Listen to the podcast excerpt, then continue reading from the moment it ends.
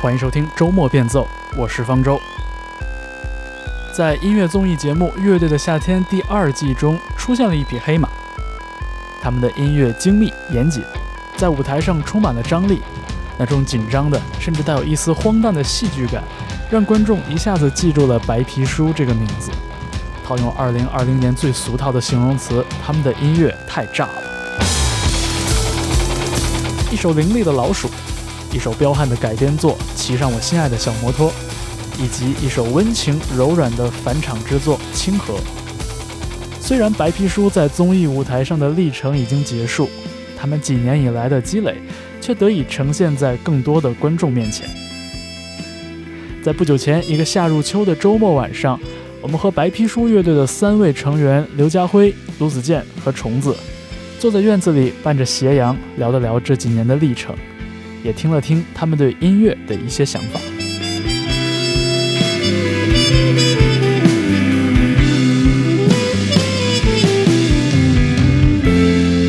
今天周末变奏的嘉宾是白皮书乐队的三名成员。嗯，大家好，大家好，大家好。对，我们现在在一个还很舒适的这个初秋的感觉的这样一个院子里哈，这好久没有露天录节目了，今天感觉还比较轻松一点。我们还是请乐队的三位顺次跟大家打一个招呼，然后也让大家熟悉一下你们说话的声音。大家好，我是主唱老刘。大家好，呃，大家好，我是贝斯手卢子健。大家好，我是鼓手虫子。嗯，呃，最近是很多朋友肯定是因为《乐队夏天》这档节目关注到白皮书乐队的，但是其实这个乐队呢，还有节目之外更多的很精彩的作品和他们有意思的经历，所以今天也有机会请到白皮书来做客节目，所以我们莫不如就从最开始说呗，就是其实你们也是当年也是一支校园乐队是吧？大家在学校里边一起玩起来的。没有没有，只有我是校园的，他们都是社会社会人士。所以呃，最开始是怎么样的一个状态？就是从最开始有了念头想组乐队开始。为什么子健笑的这么诡异？咋了？是有很多要吐槽。讲一下白皮书的发展史。对，呃，最早是我我在学校里弄的一个乐队嘛，然后大家一块玩儿，然后。因为因为我们对音乐还是品质还是有一定要求的，然后就一直在学校里慢慢的会出来演出和这个外面的 live house 啊接轨，然后乐手也在更迭，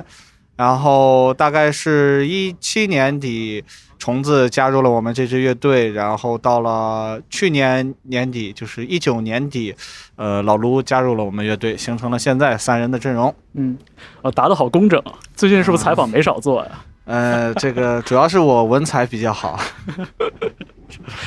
我今儿过在路上，我还想了一下，我说我第一次看白皮书是什么时候？我后来想起来是一八年的《影响城市之声》。哦，对，那次之所以印象很深，是因为那一次因为一些这个场地的原因，所以当时原定安排好的演出都被临时取消，最后大家就是半夜转战了一个录音棚。大家是在录音棚里边对对演出，所以就那一次的确印象很深刻。我我刚才还翻了翻手机的那个小视频什么的，所以那那一次其实看到了好多就比较年轻的乐队。那那应该也是我第一次看到你们的演出，对。但是好像那个时候的状态跟现在还蛮不一样的。我觉得是不是子健加入之后，是不是这个乐队的化学反应有了一些改变？对，就是你说的状态不一样，是哪儿不一样？哎，一方面是这个表演的形式嘛，就是另外一方面，我觉得好像也也可能是因为了解的更多了吧，就是看到的更多，就发现我们人并不是像想象中的那个样子，对，没有那么刻板，人人的人看起来都智商不是很高的样子。对，这个事情是这 这这个事情是这样的，就是首先我们的这个舞舞台或者是表演的形式一直是在变化，但是，呃，它是有个主线，就是会有我们每一场甚至每一场都会有小的调整，就是主要是根据观众的反馈和我们的一些，呃，练习的排练的一些结果。呃，至于老卢来了，我觉得最大的变化是他这个人嘛，就是。呃，比较喜欢折腾，然后经常带着我们几个人玩儿。对我们之前乐队就是以工作为主，呃，没有一个体育课代表。然后自从他来了以后，就经常带我们去搞一些乱七八糟的活动，这是最大的变化。就是搞一搞团建什么的。对，就不是特别正规的那种团建，嗯，啊，就是合理合法，但是不是特别正规的团建。打打 CS 什么的，是吧？呃，不是，比如说带我们骑着摩托，带我们乱乱把我们拐卖，拐拐的到处都是，对，对，满北京城拐卖儿童，嗯对，拐卖我们不是儿童啊，就是主要是呃因为知道就是子健他这个能演奏的乐器也多嘛，你上一次来我来我们节目的时候，他还是一个吉他手，然后后来就是也看到朋友圈里消息说，这个到了音乐培训学校什么都教，然后但又来这儿弹贝斯了，所以对，对你这一身的才华，这个到这儿觉得这一次挥洒的怎么样？很彻底，我觉得挺开心。我觉得玩乐队是开心是最重要的，就是就玩乐队就是过日子的心态嘛，就跟说相声一样嘛，是吧？就我对我挺感谢能能遇到他们两个的，嗯，而且最近的节目里边，其实看到，就是你除了弹贝斯以外，其实也担任了这个联合主唱的这么一个位置，你也唱了很多，是吧这没有什么联不联合主唱，就是音色需 co 要。vocalist，对，我我我觉得是这个这个声部，哎，就是有需要嗯就加，对，而不是什么要给个头衔儿什么之类的。骑上我心爱的小摩托，它永远不会堵车。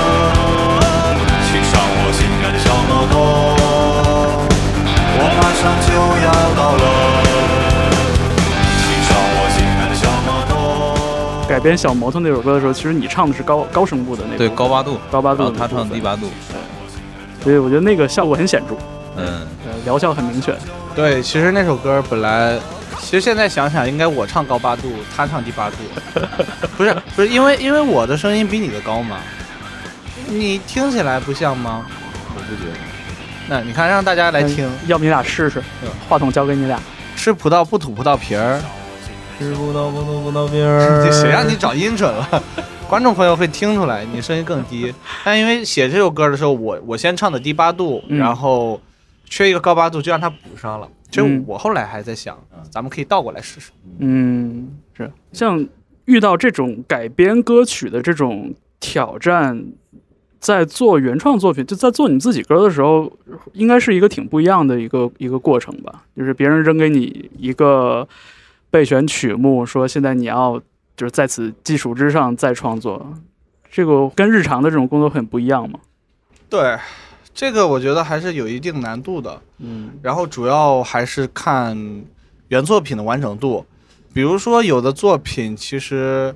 它已经非常非常完整了，就其实是蛮难去去颠覆的。嗯比如说歌单里有一首歌，其实是就一开始他会让我们有一个候选歌单嘛，有一首歌是窦唯的《傲乖》，其实那个歌是我特别喜欢的，但是嗯我之所以没有选那组，就是这种特别完整的，我觉得是完全没有办法去颠覆的，因为就是已经非常完整，而且我我不认为我们有更强的能力把这个歌做得更好。嗯，但是比如说像小摩托这样的歌，它首先是一个开放性很强的作品，它只有一段主歌副歌，连间奏都没有。嗯它的开放性很强。其次，它的和声上来讲不多不少。再其次就是它的整个的呃词和曲的长短，我们都、嗯我们都觉得还是挺 OK 的，所以也要碰。也要碰、嗯碰感觉，就是有的歌可能你声改也不一定有感觉，嗯还好是有一个歌单可以选，不是说只只让你选一个。就是感觉有点像是一个半成品或者一个动机给到这儿了，然后再发挥，可以这么说吗？对，对，其实我觉得单讲小模特这首歌是有点有点这种感觉的。嗯，嗯，是你们之前其实提到过嘛，就是说节目剪辑最后成片的这个效果来看，就是说属于什么比赛型乐队。就回想到之前看过几次你们的演出，其实好多时候还真的都是在这种比赛性质的这个演出的现场。我我想知道，就是说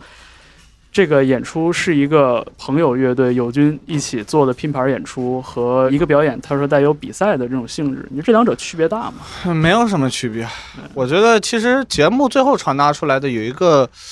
呃，其实也不是节目的问题啦，就是因为它它这个还蛮蛮短的。嗯就大家说给我们一个标签是比赛型乐队，我觉得这里面最大的误区是我不反不否认我们是比赛型的，嗯但有个问有个误区就是我们不是为了比赛而去准备，嗯而是我们只是擅长比赛。我们之所以擅长比赛，是因为我们做的是现场型的音乐，嗯所以我们的歌儿恰巧在现场型乐队的比赛上比较讨好。嗯那如果比如说乐队夏天是一个词曲大赛，或者是呃歌手大赛，嗯那我们是一定不行的。所以这个这个我觉得不能本末倒置。嗯，因为就是考虑到其实所有的这个演奏，所有的编曲，它都是支撑着这个歌曲的主旨嘛。就是如果这个事情是，呃，就是完全是在做自己的歌、做自己的作品的话，我觉得这事就没有问题。但是你像在这样的一个不止在考虑音乐的这么一个场合里边，其实它的就有的时候会出现一点点错位吧，就是我我们觉得还好了。嗯，虫子聊一下这个问题。不是我我我特别喜欢的一点就是虫子永远脸上有一个我不在乎的表情。他他确实不在乎，他已经习惯了。所以，所以就是你，你日常在比如说乐队的排练或者说磨歌的时候，就是你是一个就是单纯听令的人吗？不不不是不是不是我我不是说别人指挥我怎么做，然后我没有想法，我不是这样一个人，是，呃，我可以去，就比如说一首歌，我可以知道，就是老刘想想要什么情绪，嗯。然后这样的东西，然后他可以告诉我他写的这个动机，嗯。他写的这个歌的故事，然后我去想怎么去把我的鼓去完善，这样子，嗯，这中间有一个其实是翻译的过程啊，就是把音乐翻译成故事，然后再把故事翻译成音乐。对对，就是把抽象的变成具象的，具象的里面，然后再填一些可能，呃，更适合这些歌的律动吧。嗯，是。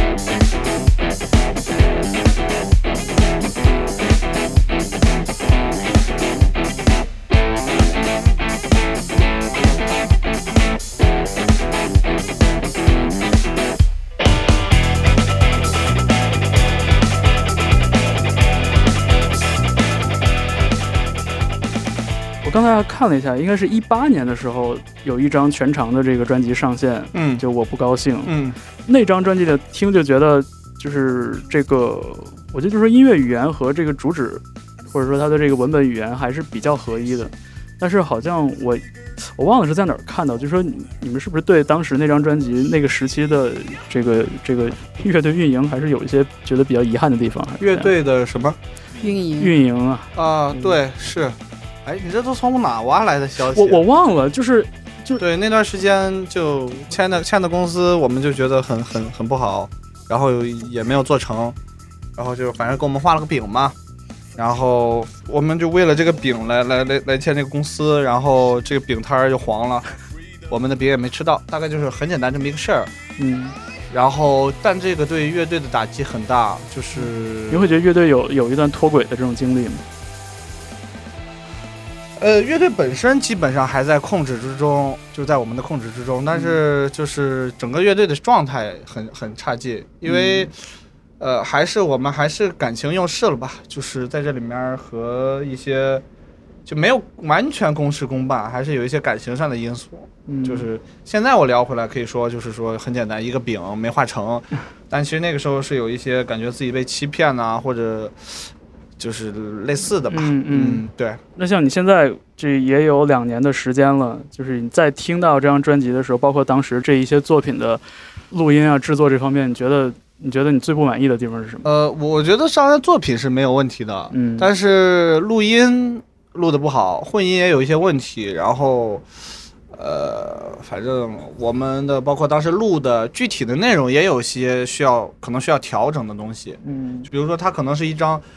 一张一个一个专辑，它本来的配的是百分之五十，但是经过我们如果说我们那个时候去用更多的资金投入和更多时间去磕，可能能到百分之八十或者百分之九十，嗯当然最好是百分之百，但是现在来看也只到了百分之六十七十左右，就是、嗯就是比我们想象中要差很多。所以那张专辑我我是很少很少点开听的，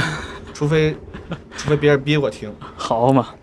没有关系，我们现在会，我们现在也在重重重置，嗯，会把一些混音和录制上的问题解决，然后重新传一版，哦，但是不会不会再去刻意的去宣传这个事儿，嗯。但是可能有一天你在听，哎，就好听了，对，所以这个难听的赶紧可以下载下来。是，我觉得特别是像有的这种综艺节目这种曝光之后，我觉得大家都会急于去找一些这个过往的一些录音去听去了解，所以我觉得这也是就难免大家会再关注到这些旧的东西。对，对，没有没有关系，我觉得还好。嗯，嗯，那你像就是当你们这个乐队大体的框架已经成型的时候，就是你们对乐队的这个前景会有一个很明确的规划吗，比如说我要在我要在三年之内做到怎样，或者五年之内发一张专辑，就是嗯，我对乐队们，我们是这样，首先这一点我和虫子是一样，我们不去给自己特别高的期望。嗯这就是每一场演出，每一场演出去演好，然后嗯我觉得能就是现场能抓住观众，然后我觉得该该有的就会有这样子，嗯没有去想太远。对，而且我我们我们觉得就是，如果给自己设个特别高的目标的话，比如说我们要成为 top top one 的乐队，那如果这个目标长期实现不了的话，我们也会很气馁，因为本身所谓文无第一，武无第二嘛，就是很多事情并不完全是按照作品啊，或者你的努力啊。呃你的天赋呀，这样去去决定的，嗯。所以有，当然肯定有大体的要求，就我们不可能说，嗯，越演越糟糕，可能对，从本来可以是一个，比如说管机演出的乐队，当然不是啊，管管机演出乐队越演又回音乐节，再回到 live house，最后回到校园了，肯定不能这么逆向发展。大体的目标是这样，我觉得，我觉得每个乐队的规划都应该是这样。嗯，而且呃，其实看看这几年的时间里边，默默的。就是你们把该做的事儿，其实基本上也都做到了。一九年的时候是全国巡演，对吧？去年全国巡演，就是你们第一次全国巡演，而且是很 DIY 的一个对对巡演，对对吧？我觉得当时是是涂俊南跟你们一起，对，当时这个事儿是小图跟我提出来的，嗯。因为当时我们处在一个比较低谷的状态嘛，嗯，然后当时我们的前贝斯手，就是现在他在丢莱卡弹贝斯嘛，嗯。然后他和小图一块儿谋划了这个事情。对，不是贬义啊，是褒义。当然，当然，然后他们来跟我说，我说那好吧，我说 OK，我觉得应该去，嗯也确实不能那么一直颓下去了，嗯然后就做了这个事儿。嗯，之前没有呃这种巡演的经历，基本还都是就是一场一场的那么演，对对或者而且是在北京为主，对，对。当时巡演感觉怎么样？就是有没有一种传说中的一种修行的感觉？还好还好。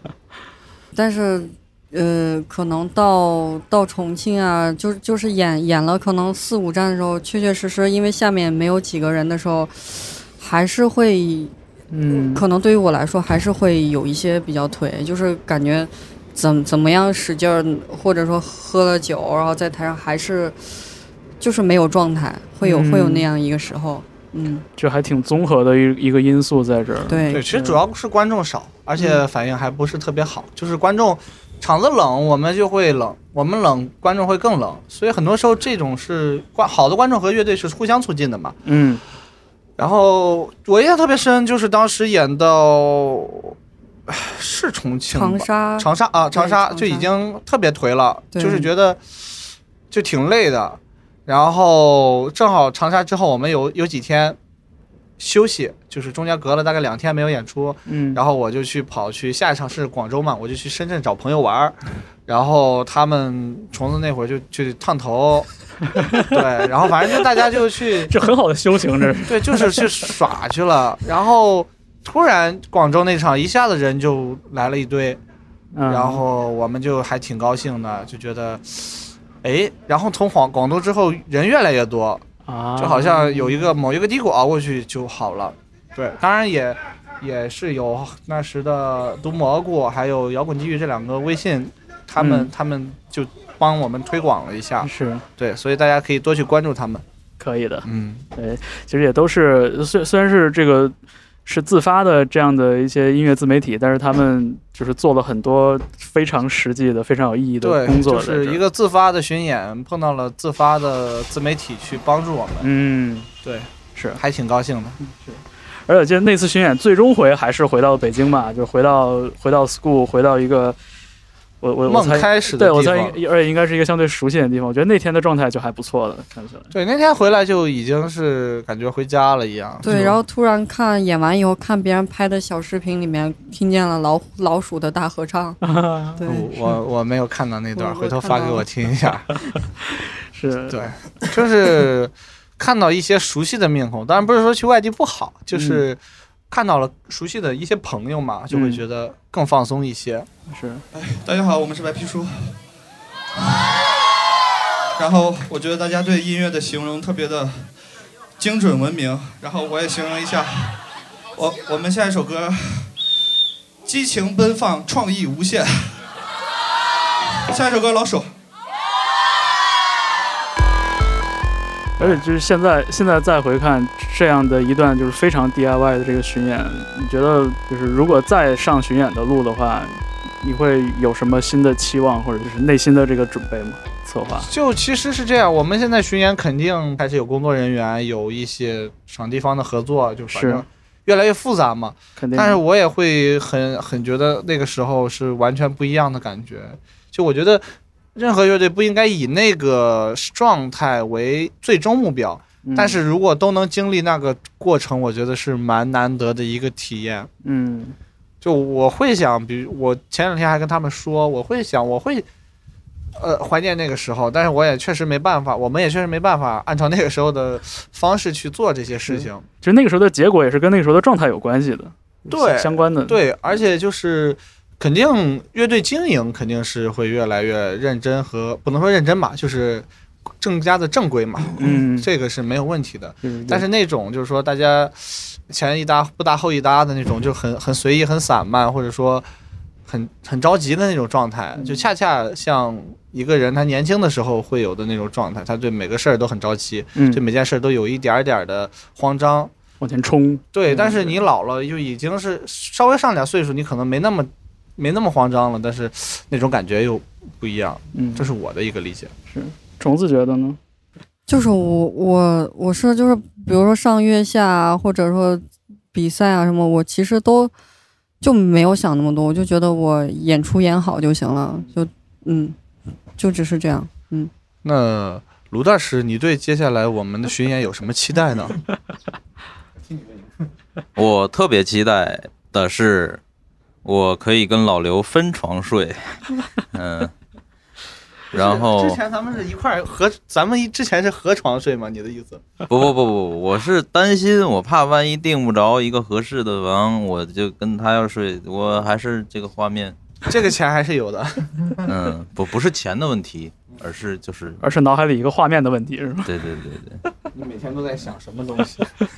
谁知道？对对对，我这瞎扯呢，我瞎扯呢，对，就希望能能多来点人，然后来现场蹦对嗨。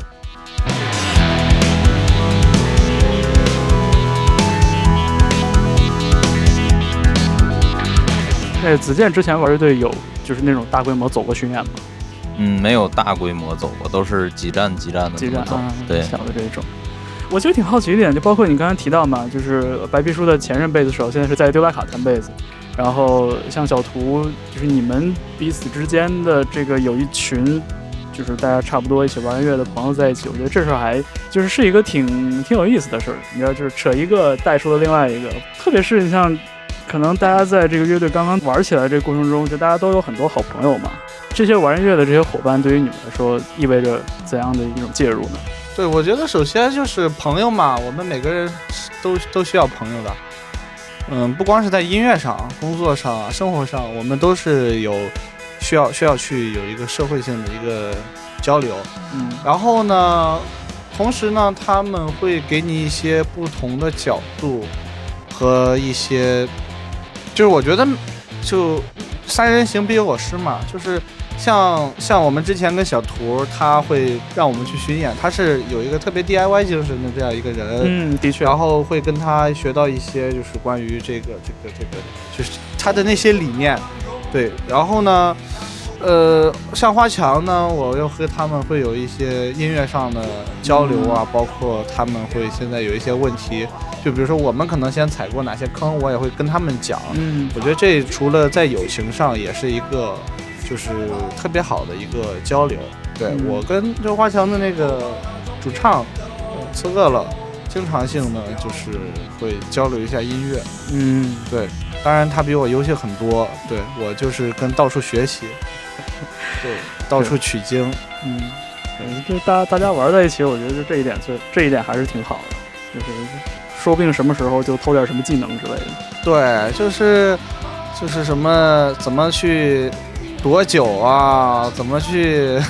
装傻呀，这些我学学的颇多，受教也颇多。哎，还有什么鬼扯呀，嗯，这跑飞机啊，我我讲些冷笑话什么的。对这个这这部分我比较擅长。嗯，你们虽然说在这个乐队编制里和这个大部分的现场演出里边是没有合成器的这个固定成员在的，但是其实你们作品里边就是合成器这部分的编曲挺吃重的。这个是你们就是谁，主要是谁在做？呃，这个主要是我在做，是是，你也是那种比较沉迷于硬件合成器的那那种也也没有，我只是在玩一些声音。我觉得吉他、贝斯、鼓这些声音，就是是是代表了摇滚的一部分，嗯但是合成器又更加的现代。就我总跟别人总跟人说，如果你想去探索航天器，那你先要买个合成器。我只是在音乐，我指的是在音乐上，大提琴很难，永远也拉不出航天器的感觉，嗯因为嗯它合成器代表了一个时代嘛。嗯你像像过去的那种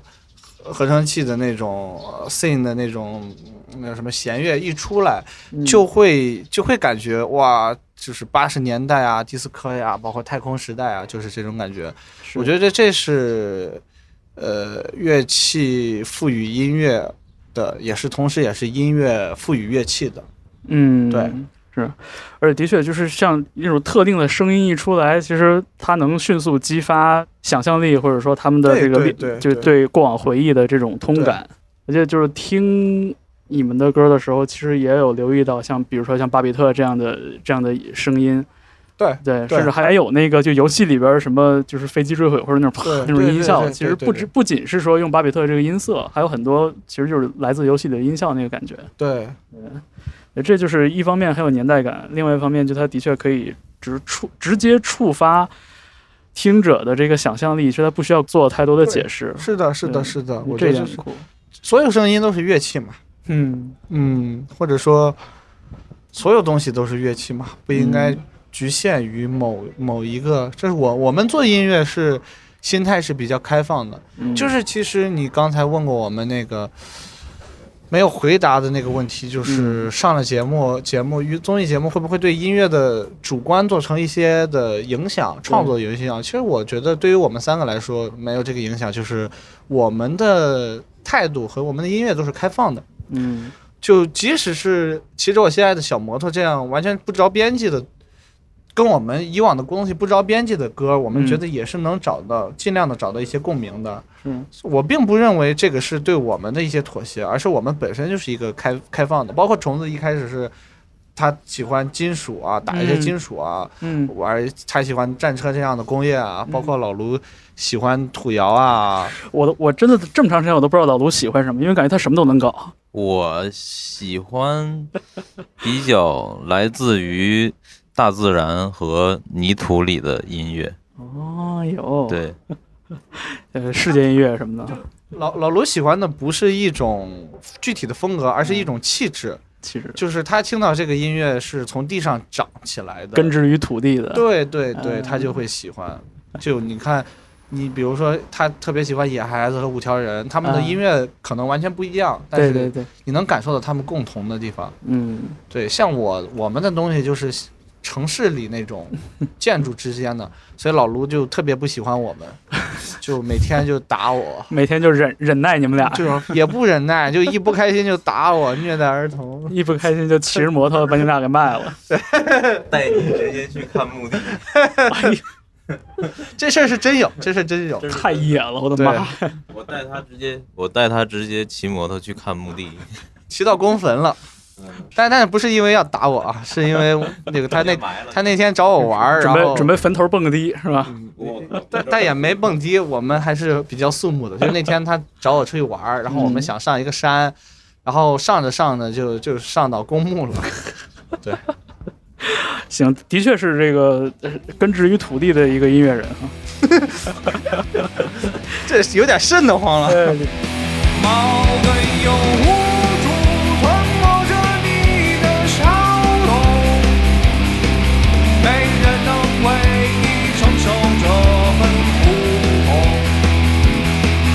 个世界充满漆黑的梦，化成血液，慢慢渗入你的伤口。所以所以虫子以前喜欢重型的东西，对我以前听重型的特别特别多，喜欢喜欢什么东西就是？thrash 还是更黑的、呃前卫的活结，啊？嗯，然后上帝羔羊，嗯但我最喜欢还是德国战车。战车啊嗯啊是，所以这个应该就是对你演奏的风格会有一些影响，可以这样推断吗？就是我打鼓的力度会比较大，嗯，嗯，是因为我之前我之前看一个也是就是广播界的一个前辈啊，他发朋友圈特别有意思，他说说我过往看这个乐队如果有女女性的鼓手的话，我往往会有一种感觉，就是就觉得这鼓手胳膊短。然后他说，唯独是看白皮书，哎，看白皮书在节目里边，感觉胳膊胳膊不不仅胳膊不短，而且脸上这个我不在乎的表情，对，特别让他觉得有魅力。所以我觉得这还挺好笑的一个描述。但是你会觉得，就说像像力量这种东西，对于你对于呃你来说，会是一个很难的，或者需要需要去克服的东西。呃，以前打金属的时候，呃，因为那个时候没有接触过，然后跟别人一起玩乐队的时候，那个力量对我来说是很大的问题。嗯然后那段时间就是天天骑车、骑自行车，然后确确实就拎拎水壶上楼啊这样的。对，确确实实，嗯，有有这样子。然后排练的时候，经常会会有人说：“哎，你的声音大一点，能不能大一点？你怎么没有力气？”哦对，但是就是我觉得这是好事儿，就是一直有人这样子去督促我的时候，然后现在我就完全不会在意这样的问题。嗯，最多的就是老老刘说你声音能不能小点儿？对，我其实就是我一直在想这个问题应该怎么问啊，就是最后还是决定用一个比较土的方式来问，就是在你成为一个乐手的这个路上，你有没有那种最想成为的人，或者说对你影响最大的人？我就这个也也是，就是我也是没有说我一定要成成为什么样，但是我永远都会看比我强的鼓手，嗯他哪个地方比我强，然后嗯去一直往上看。嗯，我觉得，呃，就就反正一直往上看就行了。这个世界上永远都有比你好的鼓手，知道对，然后去看你自己差什么，然后去练，嗯对是，这样就好。我觉得，嗯，老刘呢？有没有过那么一个人是你特别想成为的？有啊，就当然我崇拜过、喜欢过、受过很多人影响，嗯但是我跟所有人都会说我是窦唯的脑残粉，啊哈哈嗯，，OK，特别喜欢他。对 我觉得这一一就是喜欢窦唯有千百万个理由，也不需要理由了。对啊，嗯对啊，对。你就是你喜欢你喜欢窦唯哪张专辑？嗯，我最或者按时期算对，按时期算，我最喜欢他和一乐队的那两张。啊，乐队的那幻听和雨虚。对对，还有后面的，对，但是幻听和语虚是我觉得是我完全没办法嗯，理解，怎么会有人类可以强到那个程度？但不光窦唯啊，还有欧哥呀、嗯小帆儿爷啊，他们就是啊，对，还有陈进老师，就是那一帮人，嗯就我就觉得神了。嗯不像是人类能做出来的音乐，感觉是那种那种特别，就是特别特别厉害。这这两个在我心目中很高了，嗯可能因为我我的现在的理解也只是停留在一个那个那个阶段。嗯，对。因为幻听我特别特别特别喜欢，就我喜欢幻听要胜过胜过雨虚一些，嗯，我我更喜欢雨虚一点。是吧？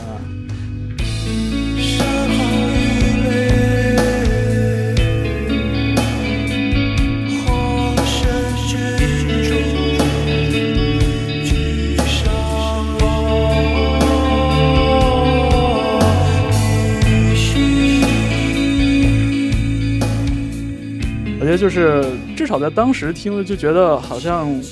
就是构建了一个我从来没有听过的一个世界。是的，是的，是的，，就是它的所有的那个乐器彼此的那个那个配合都特别的默契，对，它又是一个很典型乐队的声响，但是对。它又跟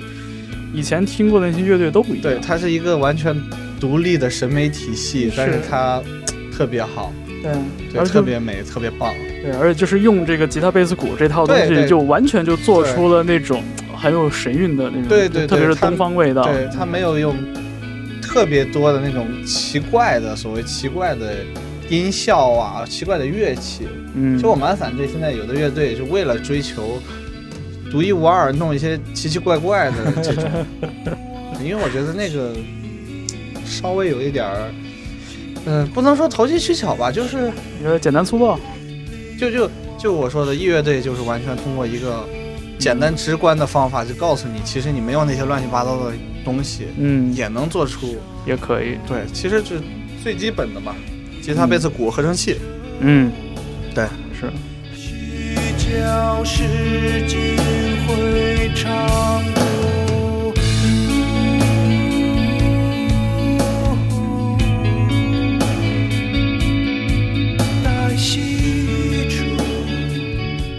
还有一个问题我，我很好奇，就是有没有那么一个历史年代，或者有没有那么一个音乐的场景，是你特别想穿越回去的？这我还真有，我比较喜欢美美国五六十年代那个，就是嬉皮士，从从披头士的不列颠入侵嗯开始，一直到七十年代吧，就是嬉皮运动基本上结束，嗯这个我觉得是人类历史上少有的摇滚乐的一个盛世啊，嗯就是只是从当时最发达的国家。呃，物质丰最丰富的那么一个社会，它的大量的所有的资源和人的投都投在摇滚乐上，嗯我觉得是一片摇滚乐的沃土。是而且那个年代，嗯，对对，我觉得那是摇滚乐的一个特别特别棒的一个时期。嗯再后来就是中国早期嘛，就是从崔健开始嗯。到这个魔岩那个时候，嗯。再到这个转入地下之前 这段时间也是，就是和美国那种就是就整个社会嗯。狂热的不一样，就是咱们那种咱们国家这个那段时间是一种就是能感受到的力量感，就是所有玩摇滚的都有那种冲破过去、冲破嗯现实的那种力量感。嗯。我觉得这个，即使到了今天，我觉得现在独立音乐发展很快，但是那种劲儿，嗯，我觉得没没太有了，是，就或者说我可能感受不到。是就感觉那个时候好像大家都对未来抱有很高的期望，就是是会会有那么一个动力在指引大家往前冲那种感觉。对，而且我觉得那个年代的乐队，每个乐队就是一个拳头、一把刀子插在这个土地上，就是每一个人都充满了力量和干劲儿，嗯充满了。不是说他他要去有什么什么观点啊，嗯还是要表达，就是他们，我觉得那个时代的每一个每一个人都是振聋发聩的。这个可能也是过来了会这么看，可能也是过来了会这么看。其实我也有想过，就是因为我很担心啊，就是在现在这个当下的这个时间点上往回看，比如说大家说哎什么魔岩的时代也好，还是说像话语和平的年代也好，还是说像什么英国的什么伯明翰工人阶级朋克运动也好，就是嗯就是所有这种站在现在往回看的这样的叙述，我都很担心，就是它是一个被美化过的叙述，对对对对对对。就很担心这个事情。是是的，是的，是的，是这样。虫子呢，有没有一个特别想 穿越回去的这样的一个年代，或者想想跟哪个乐队一起玩的？没有，我就是活在当下，我就觉得眼前是最好的。嗯，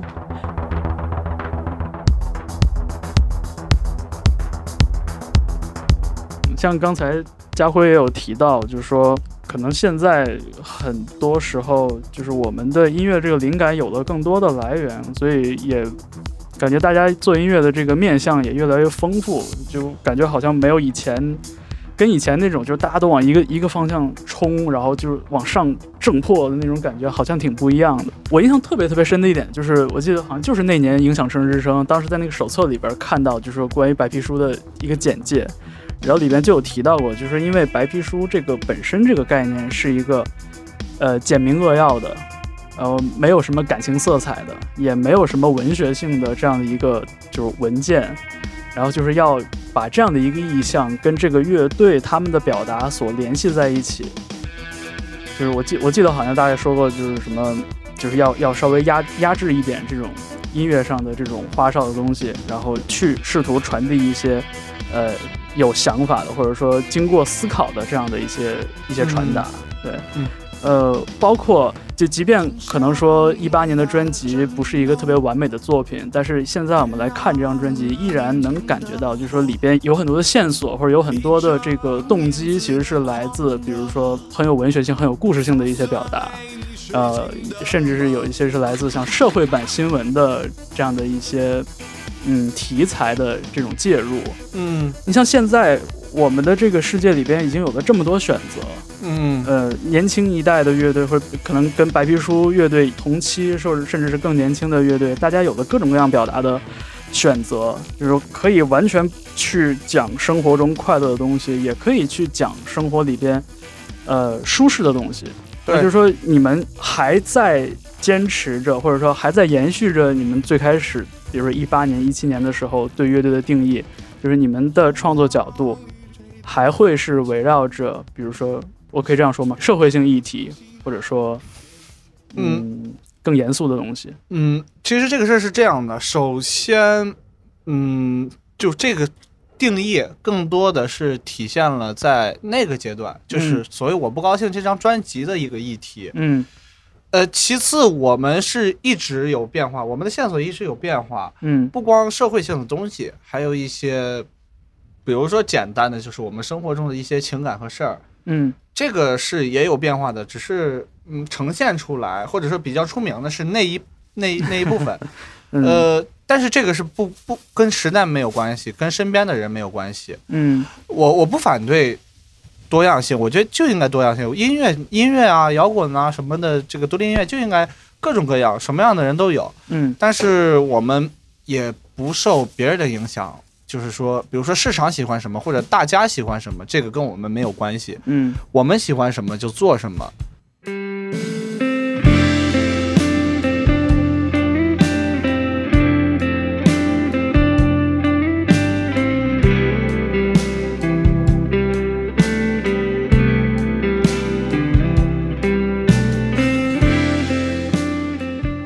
下，我们唱了一个完全和就那种你说的社会性议 议题没有的嗯呃歌，然后我们被淘汰了。嗯，但我们并不是说想赢才选的这首歌，而是我们那个时候的心理状态和那个，我们我们那个时候的状态和我们的心情是想唱这样的歌的。嗯这我觉得是我们一直坚持的，就是我们要表达和我们要坚持，呃，统一的东西。嗯呃，至于是不是社会性的，就我而言，我们最近，比如说最近我们写歌，社会性话题会少很多，因为我们嗯觉得，首先像一些社会性的问题，就我们之前看到一些问题，它是会有一些变化的。嗯其次呢，有的事情讲过了，我们也不想重复再讲。比如说，比如说，如果我写了一首老鼠，我大概率也不会再想去写一个狐狸嗯或者是蚂蚁。蚂蚁，嗯对，嗯所以其实讲完那张专辑，事情会少少很多。包括，但但我们我们上一首新歌是《水晶之夜》，嗯，在《死库合集》里那首歌，那首其实也是偏偏偏社会性一点儿的。嗯，但是他的观点或者他的一些东西和以前我不高兴那张专辑又又不太一样，嗯。他的思考更加的呃稍微复复杂了一点。嗯。呃，我好像把这个话说的很绕，就说白了就是我们会做，然后至于做不做只跟我们有关。嗯。对，但我内心还是想说，呃，我们可以去更加的关注我，我觉得不是社会问题，更更加关注现实的问题。嗯。因为我觉得这个年代可啊，可能可能九十年代那群人和我们这群人最大区别就是九十年代更现实主义一点，现在好像更浪漫主义也好，呃，嗯。更后现代缥缈一点儿。呀什么，嗯。但是这个年代好像现实主义会少一点所以我会喜会喜欢，比如新乐队，我会听到现实主义的，当然作品要好听，嗯要够精彩，呃，仅讲题材，我会喜欢这一部分。嗯，就听你这么说，就是其实这个音乐的这个轨迹，其实跟作为一个在这个社会里生活的人的那个轨迹还是能合一。对，有很大的关系。我觉得现在的年轻人，他们想事儿的方法和看事儿的角度，哎，我才九四年，为什么要这么说？我我我能说年轻人吗？可以啊对我我我觉得总有人更年轻啊零零后嘛，零零后嗯或者零零后他们的做事角度和想法，他们是完全不一样的世界。嗯，我不认为这是错的，当然，他们有他们生活的，像我，我虽然是九零后，但其实我的生活跟八零后是高度重合的，因为我们小县城就是比其他城市会晚。可能你你你应该是八零后吧？对你小时候玩红白机，你小时候玩旋风卡，嗯呃，什么水浒英雄卡，然后我小时候是一模一样的，完全没有九零后那种啊这个那那的。然后我会虽然岁数九零后，所以我会站在很多八零后的很多很多八零后的角度会看这个世界，嗯所以我现在年轻人，我有时候就是觉得他们特别好，就是那种，呃，完全没有受过那种所谓社会的一个大的伤痕呐、或者是就是这些的，嗯就那个时代，这的不能说社会的伤痕，就时代的变迁在他们身上的感觉是很小的。嗯，就从他们会会会用东西以后，基本上屏幕就已经过来了对。，对比如说主主这个可能主要是这个会上网，对对对，所以我我跟老卢我也说，就是我们的小时候一样的，是找谁就去他家敲门，然后呱呱呱啊叫楼下喊。对，但是到了后来到了我快快上大学的时候，就是所有人都在 QQ 上互相叫，没有人再去敲门了，没有人会楼下喊你了。我觉得这是对于对于我来说冲击力特别大的一个事儿。嗯，但是现在年轻人他没有这个过程，所以他是他的世界是更五彩缤纷也好，更摩登、更现代也好我，觉得是没有惊喜了吧，嗯，这可以这么说。或者说就是可能是就是寻找刺激的这个门槛更高了。对吧？对可能以前对于老刘和老卢来说，可能很高兴的事情，可能现在很难让更年轻的朋友们高兴起来。对，对我对我就觉得第一次来北京，我就可激动了，我说哇，这没见过呀，就是那会儿电脑上照片都不是很清晰，谁不是？高楼大厦那种感觉。现在那时候我觉得对，二百万像素的照片，对吧？现在呃，现在咱们国家基建做的这么好，走到哪儿，你你来北京二百块钱、三百块钱高铁呼就过来了，晚上白天来看了，晚上就回家。我觉得这个很了不起啊，但是可能就是这个事儿，是我觉得呃，让这代人没没有那么强的那种。点不一样了，可能就是对他们刺激的点是我这把能吃到鸡了，能 能拿到什么冠军了，啊，就这个对于他们来说的刺激特别大，而可能对我这种来说就。还是我我需要生活中不断的惊喜去嗯刺激到我，而而我有的时候会把这事儿理解成一种就是近似于挣扎的感觉，就是当你发现你不完全能跟生活或者跟这种身边的潮流兼容的时候，就那种那种挣扎的感觉。我觉得这个可能对于就是说是我个人的一种理解。嗯，对，会有会有。就我有的时候我会跟他们说，我说，如果我过十年以后，我不会用那个时候的屏幕了。就是现在很多九十年以后还好，就到了四五十岁的时候，很多人他不会用手机或者嗯不太会用手机。我或者是听不懂现在年轻人的音乐了。比如说我、嗯。我爸，他听不懂我的音乐，嗯。他年轻时候听崔健、窦唯，那都是比较比较比较那个时代比较潮流的先先进的歌儿。嗯。但他但他今天听不懂我们的歌儿，我我其实蛮紧张的，会到那个时候，嗯，就感觉，对，就是你说的我们就成挣扎了，对，就是嗯。他，就是您您说的那个挣扎，我觉得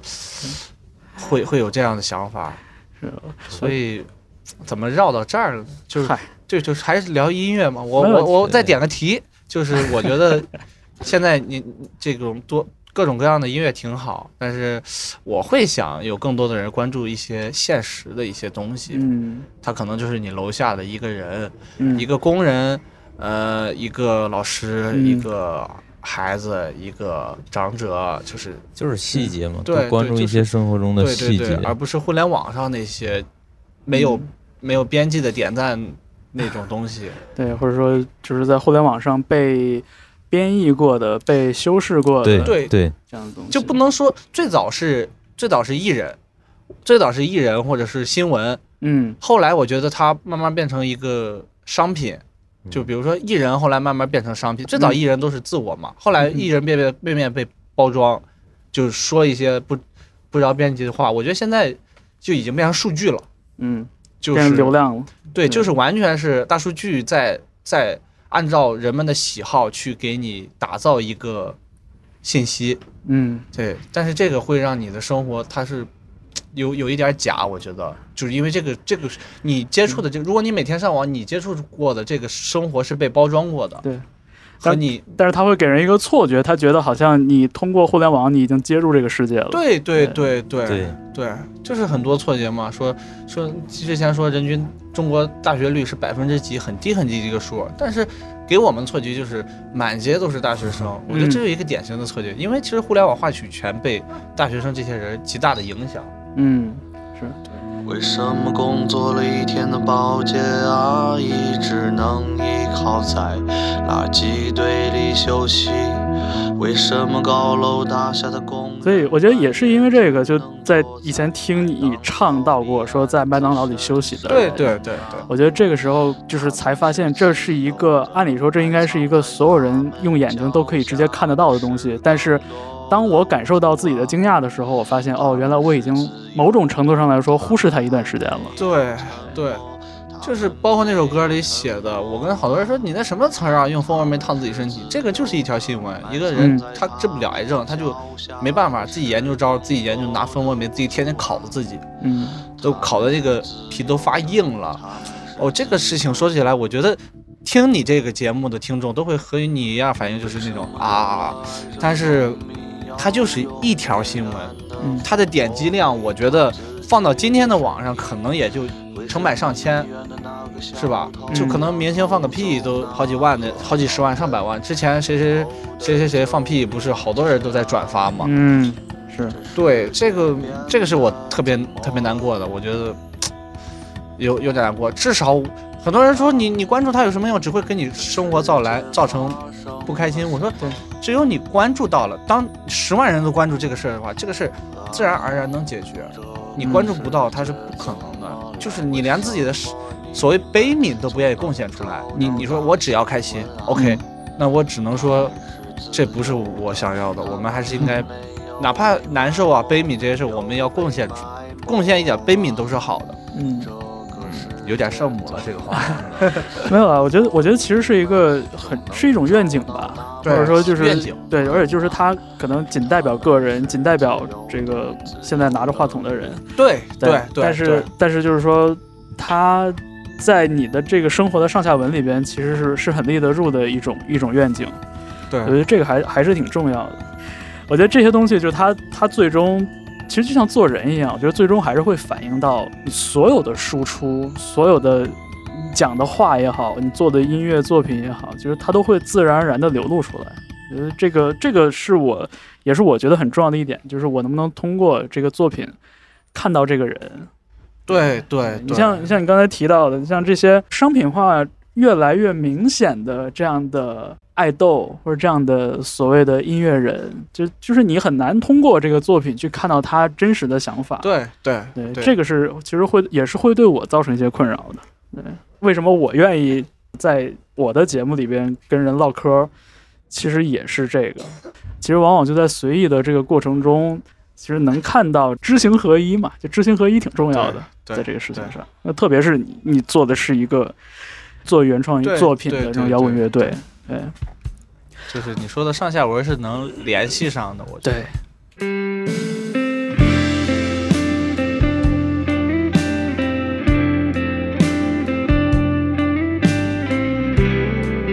哎呀，我们这个坐在小院里边，这个把天都聊黑了，而且就咱们几个人也一起喂了半天蚊子。对，蚊子都吃饱了，它没有蚊子了，真吃饱了，我能觉出来它吃饱了。是，其实在这儿录节目也是一时兴起啊，因为我也很久没有在这个院里录节目了，我我还蛮想念这感觉的，但是我的确忘了蚊子这事儿了。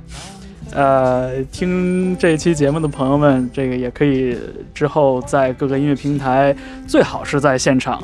呃，能够更完整的花更多的时间听一听白皮书乐队的作品，看一看他们的表演。对我相信，如果有机会的话，可能。在现场就是堵住乐队的几个成员，大家一起在唠唠嗑、聊聊天，也也是一个不坏的事情。我觉得大家有机会还是来现场看，因为不是说我们想赚这个 这个现场的门票钱，而是我们觉得，呃，即使是最好的混音，也没办法完全还原我们作品的一些东西。嗯，所以如果听我们的歌觉得还不错，来现场听；如果觉得不好听呢，可以来现场再听一次；如果还不好听呢，联系我来给你们退票，好吧？这是一个很郑重的承诺哈。对，不好听退票。好，呃，那感谢白皮书乐队。谢谢，谢谢您，谢谢，谢谢。